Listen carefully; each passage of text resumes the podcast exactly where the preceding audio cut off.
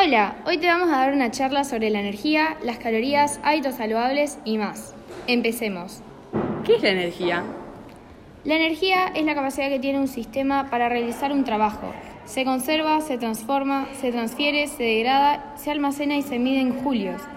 Los tipos de energía son lumínica, eólica, nuclear, calórica, cinética, eléctrica potencial e hidráulica. Sus fuentes pueden ser renovables o no renovables. La energía calórica es la parte de la energía interna de un sistema termodinámico, en equilibrio que se proporciona a su temperatura absoluta y se incrementa o disminuye por transferencia de energía. ¿Y qué tiene que ver esto con los alimentos? Las calorías son las unidades de medida del contenido energético de los alimentos que consiste en el número de calorías que un peso determinado de alimento puede desarrollar en los tejidos o en el trabajo físico equivalente a ellos. Ajá, y estos, pero ¿para qué sirven?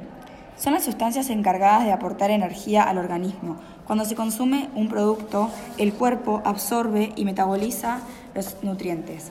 En los carbohidratos se recomienda que se supongan entre el 45 y el 55% de la ingesta de calorías, aproximadamente unas 4 calorías por gramo. En las proteínas se recomienda que supongan alrededor del 20 al 35% de las calorías. Por último, las grasas se tendrían que mantener en el 20 al 30% de las calorías. Suponiendo unas 9 calorías por gramo, la importancia de una dieta balanceada en macronutrientes es que son aquellas sustancias que proporcionan energía al organismo para un buen funcionamiento y otros alimentos necesarios para reparar y construir estructuras orgánicas, para promover el crecimiento y para regular procesos metabólicos. ¿Y para qué sirve cada macronutriente? Los carbohidratos son la principal fuente de combustible del cuerpo.